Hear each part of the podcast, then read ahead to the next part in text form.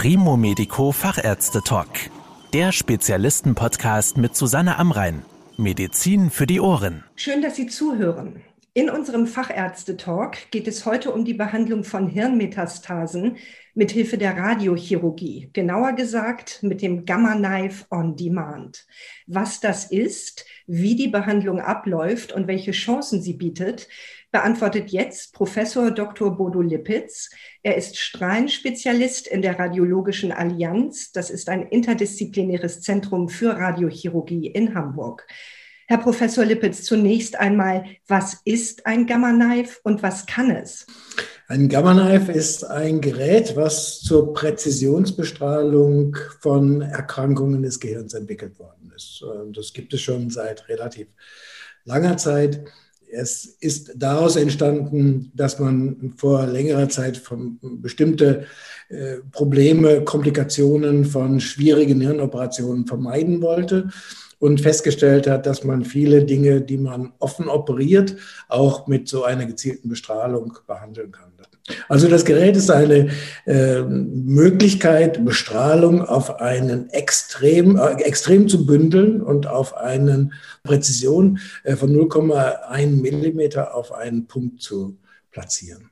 Die Kombination dieser Präzision mit den neuen Entwicklungen der Robotik und der Bildgebung ist einfach unübertroffen.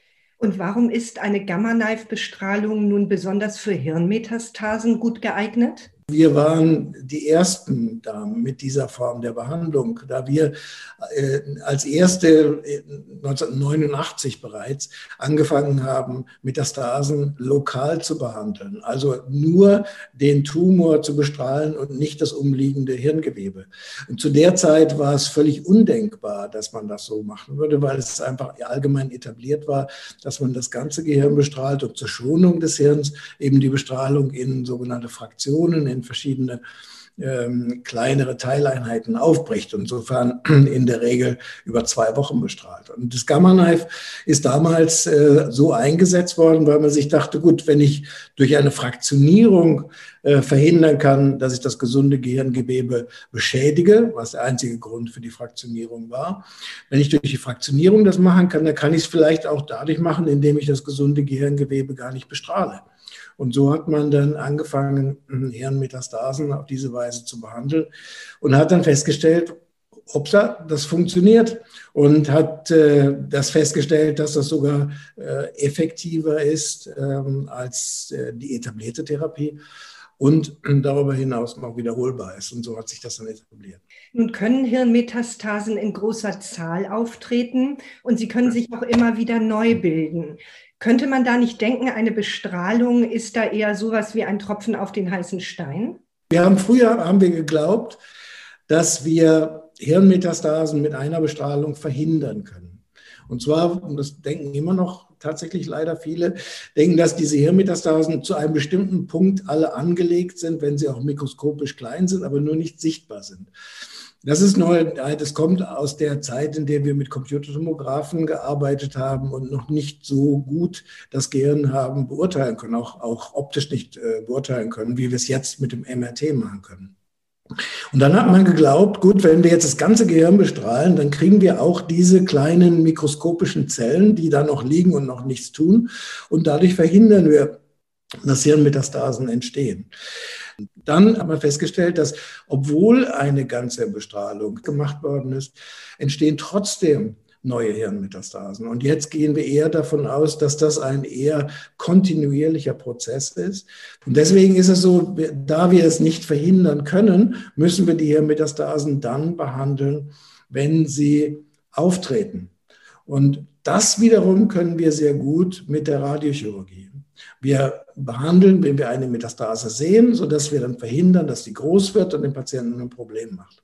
Insofern ist es schon richtig, dass das ein Tropfen auf den heißen Stein ist.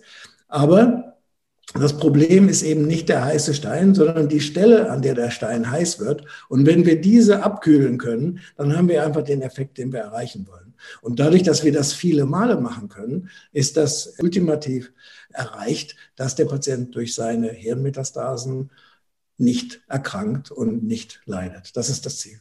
Aber wie problematisch ist es denn, wenn ein Patient tatsächlich mehrere Hirnmetastasen hat? Das hängt stark von der individuellen Situation ab. Deswegen kann man das nicht auf eine reine Zahl zurückführen. Dieser Fehler ist früher oft gemacht worden, aber heute sehen wir das sehr differenziert.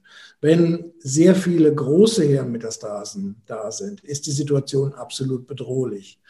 Wenn eine große Hirnmetastase da ist und mehrere kleine da ist, dann wird in der Regel die größere behandelt, operativ behandelt.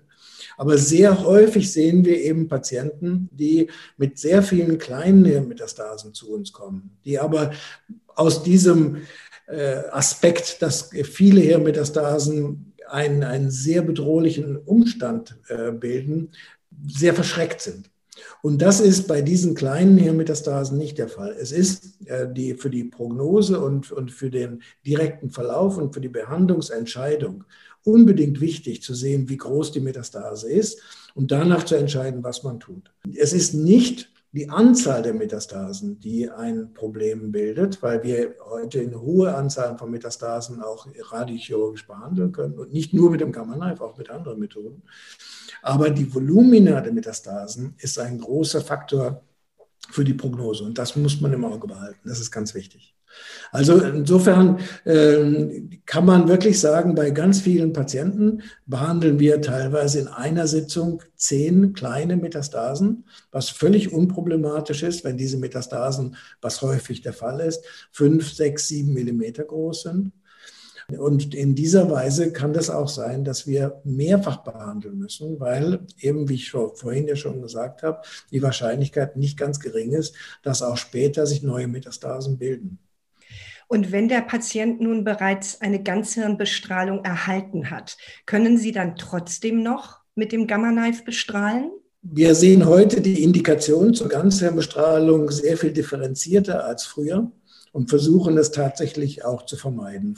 Es ist gleichzeitig so, dass diese Ganzhirnbestrahlung eben mit wesentlichen äh, Risiken für das Wohlbefinden einhergehen. Abgesehen davon, dass die Haare ausfallen, kommt es leider häufig auch zu Gedächtnislücken, zu ähm, Aktivitätsänderungen. Das Leben wird ein anderes, oft. Nicht immer, aber doch häufig.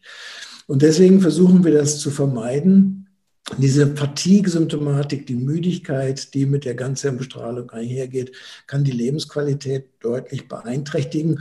Aber wenn die Ganzhirnbestrahlung vielleicht in Einzelfällen unvermeidbar gewesen ist und dann neue Metastasen auftreten, dann behandeln wir diese wiederum lokal im Gamma-Knife. Das geht durchaus und wir haben jetzt eine größere Serie von Patienten auch ganz genau untersucht, um zu sehen, wie geht es den Patienten nach dieser Gamma-Knife-Bestrahlung, nach vorheriger äh, Ganzhirnbestrahlung.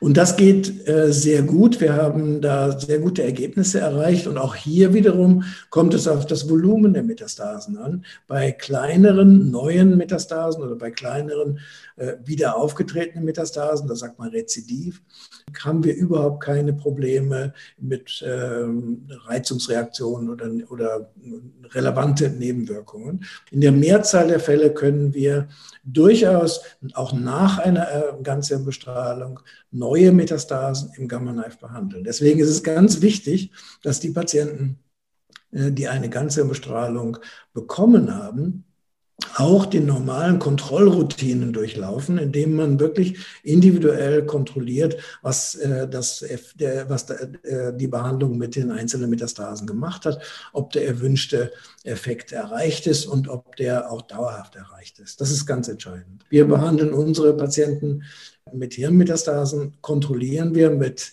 äh, MRT-Untersuchungen alle drei Monate, weil wir wissen, dass neue Metastasen auftreten können und das auch häufig passiert. Dann diese neuen Hirnmetastasen äh, in einem frühen Stadium äh, abfangen können, wo wir wissen, dass die Behandlung noch ähm, relativ problemlos ist.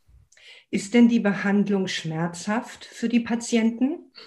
Die Behandlung funktioniert mit dieser hohen Präzision, weil wir genau sagen können, an diesem Koordinaten, Millimeter genau, liegt ein Tumor und, und an diesen Koordinaten ist kein Tumor. Das setzt natürlich voraus, dass diese Koordinaten definiert sind und dass die Koordinaten auch fest sind. Um diese Koordinaten festzumachen, müssen wir den Kopf fixieren. Da müssen wir einfach sicher sein, dass der Kopf sich unter der Behandlung nicht bewegt, weil wir sonst ähm, eben den falschen Punkt bestrahlen würden. Deswegen setzen wir, um den Kopf auch wirklich festzuhalten, vor der Behandlung einen sogenannten stereotaktischen Ring an. Und das geschieht mit örtlicher Betäubung. Und diese örtliche Betäubung ist so ungefähr wie beim Zahnarzt, wenn man vielleicht eine Wurzelbehandlung machen muss, die Betäubung dafür gemacht wird. Die ist auch unangenehm. Ich hasse das auch wie die Pest, aber es ist jetzt nicht ein unüberwindbares Hindernis. Also diese örtliche Betäubung, das, das Pieken der örtlichen Betäubung spürt man. Den Rest spürt man dann nicht mehr. Also den Rahmen spürt man nicht mehr, die Bestrahlung spürt man nicht mehr, das MRT nicht mehr. Aber diese zehn Sekunden, wo die örtliche Betäubung gesetzt werden muss, die merkt man. Ist aber in, ich würde sagen, bei, bei 99 Prozent der Patienten ist es, ist es kein Problem. Und wie sind die Erfolgsaussichten bei einer Behandlung mit dem Gamma-Knife? Auch da muss man das sehr differenzieren. Wir haben das ist ja immer so, erst gibt es etwas nicht und dann überschätzt man es und dann kommt man irgendwo in ein richtiges Maß. Wir haben festgestellt, dass es geht und waren ganz glücklich natürlich damit in den 90er Jahren, auch vor 20 Jahren, und haben dann auch größere äh, Tumoren behandelt und haben festgestellt, das geht nicht so gut. Und jetzt haben wir, sind wir sehr, sehr konservativ geworden ähm, in Bezug auf das Volumen, auf die Größe der einzelnen Metastasen. Wir haben festgestellt, dass einfach Metastasen, die größer sind als zwei, zweieinhalb Zentimeter, nicht so gut ansprechen im Sinne von nicht so vorhersehbar äh, ansprechen wie kleine Metastasen. Bei ganz kleinen Metastasen, das sind die meisten, die wir behandeln, erreichen wir in 95 Prozent tatsächlich eine äh, Kontrolle wir sind jetzt damit zufrieden, dass diese Metastase, die wir behandeln, nicht mehr wächst, keine Symptome verursacht und nicht mehr weiter spezifisch behandelt werden muss. Das heißt Kontrolle. Das bedeutet nicht unbedingt, dass die immer verschwindet. Aber wenn sie keine Probleme äh, erzeugt für den Patienten, ist das dann auch keine Schwierigkeit für uns. Dann, und das streben wir an, die Kontrolle. Und die erreichen wir bei diesen kleinen Tumoren in äh, 95 Prozent, in etwas größeren Tumoren in 90 Prozent. Wir würden natürlich auch größere Tumoren behandeln können auf diese Weise. Aber da ist dann die Kontrollrate unter 90 Prozent und das haben wir letztendlich verlassen.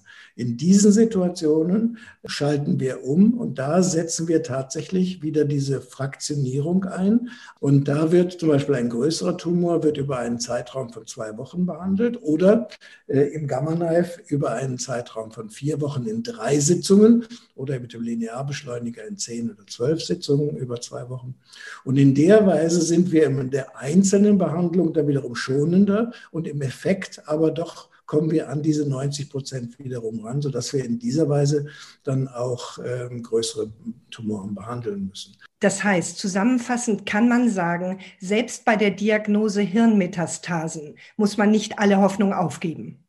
Nein, auf gar keinen Fall. Das muss wirklich sehr differenziert gesehen werden. Ich habe sowohl heute als auch in der vergangenen Woche eine ganze Reihe von Patienten in der Nachkontrolle gesehen, die wir seit über drei Jahren an ihren Metastasen äh, behandelt haben, denen es hervorragend geht, äh, wo es durchaus der Fall ist, dass neue Metastasen äh, entstanden sind, die wir dann auch wieder behandelt haben. Sodass wir von diesem On-Demand-Behandlungsbegriff ausgehen können. Aber äh, der Umstand, äh, dass wir diese Behandlung vor einem Zeitraum von über drei Jahren angefangen haben und es dem Patienten völlig unbeeinträchtigt gut geht, spricht einfach für sich. Das ist einfach unser Ziel und das erreichen wir in etwa 90 Prozent der Fälle. Vielen Dank für Ihre Erläuterungen, Herr Professor Lippitz. Gern geschehen.